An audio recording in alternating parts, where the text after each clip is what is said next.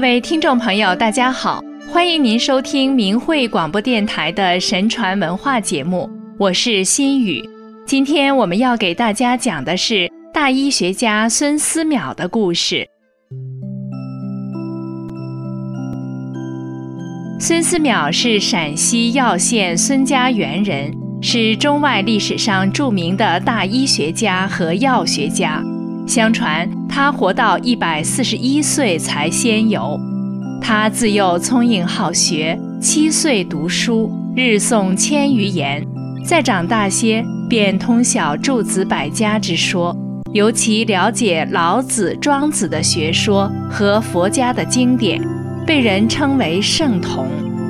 他看到百姓非常贫苦，很多人因缺医少药，得不到及时救治而死去。于是立志学医，扶危济急，救助百姓。他在太白山潜心修道，精研医术，在深山老林中了解到许多中草药的特性，积累了许多药方，撰写了《千金方》，流传于世，被后人尊称为药王真人。后周朝的宣帝、晋帝请他出仕。之后的隋文帝也请他做国子博士，他都推辞了。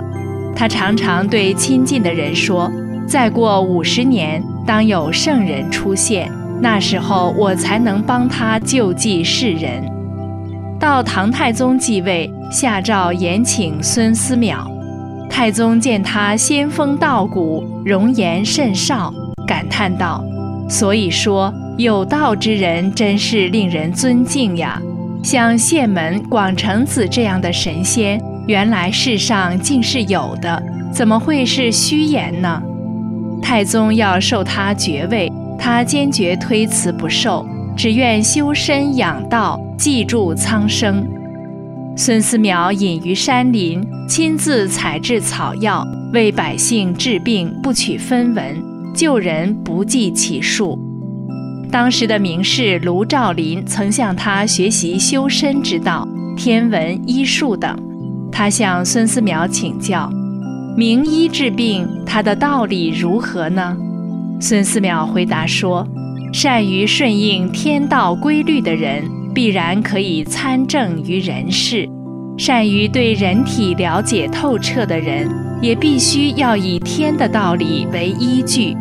天后有四季。有五行相互更替，由四轮转，天道之气和顺而为雨，愤怒起来便化为风，凝结而成霜雾，张扬就是霓虹。人也相对应于四肢五脏，昼行夜寝，呼吸精气，吐故纳新，这就是人身的自然规律。阴阳之道，天人相应，天人相通。人身的阴阳与自然界并没什么差别。人身的阴阳失去长度时，身体表面会出现各种不正常的状态，根本原因却在形体内。天地也是如此，星辰偏离轨道飞行，日月的运行出现错乱，寒暑异常，江河干枯。都是因为偏离天道的规律。良医治病，用药疏导，用针剂拯救；圣人济世，用道德调和，用正事辅助，使一切归于天理正道。所以，人体可以调节，天地有可以消除的灾。上医医未病之病，中医医愈病之病，下医医已病之病。他指出，良医要以济世救人为怀，不求功名利禄，行事果断，且用心要细，心智要圆活，行为要方正，不为利回，不为益久。孙思邈把医德规范放在从医的首位，指出学医的动机要纯正，必须具备人命至重和至存救济的高尚医德。提出大医精诚，凡大医治病，必当安神定志，无欲无求，先发大慈恻隐之心，誓愿普救寒灵之苦，不得问其贵贱贫富、长幼言痴、怨亲善友、华夷愚智、普同一等，皆如至亲之想。他还写道：“人命至重，有贵千金，一方济之，得于于此。”因此，把自己的著作均冠以“千金”二字。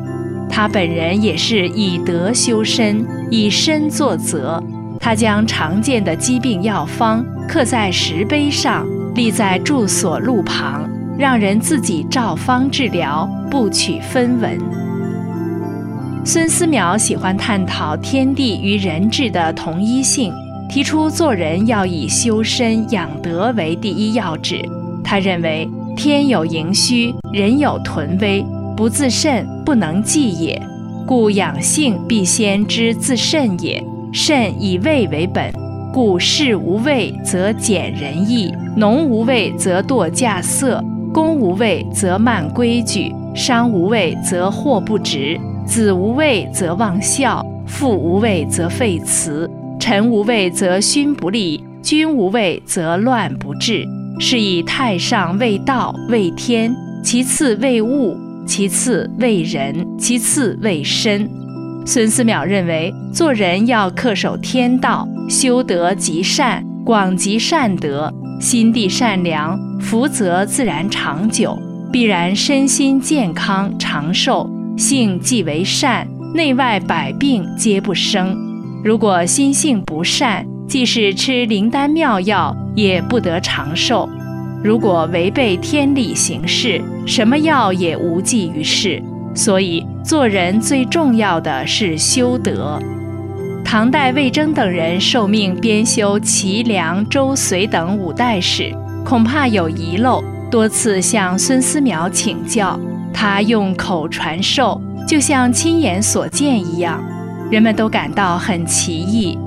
太子詹事卢其清小时候向孙思邈请教人伦的事情，孙思邈说：“五十年后，你的官职可达一方诸侯之长，我的孙子会成为你的部下，你应当自律自重才是。”卢其清后来做了徐州刺史。孙思邈的孙子孙普果然是徐州萧县的县令。他当初对卢其清说这话的时候，孙普尚未出生，而他已预先知道了孙普的事情。孙思邈通晓古今，一生好道修道，善于推算天文历法，很多事先知先觉，在他身上发生了许多神奇的事情。他的修炼故事和善行一直流传至今。其实，无论在任何时候、任何环境中，遵循天理、坚守道德，都是人们应时时记取的。今天，宇宙大法红传于世，这是人们最珍贵的机缘。按照宇宙真善忍特性去做，就是为自己选择了美好的未来。好了，感谢您收听我们今天的神传文化节目，我们下次时间再会。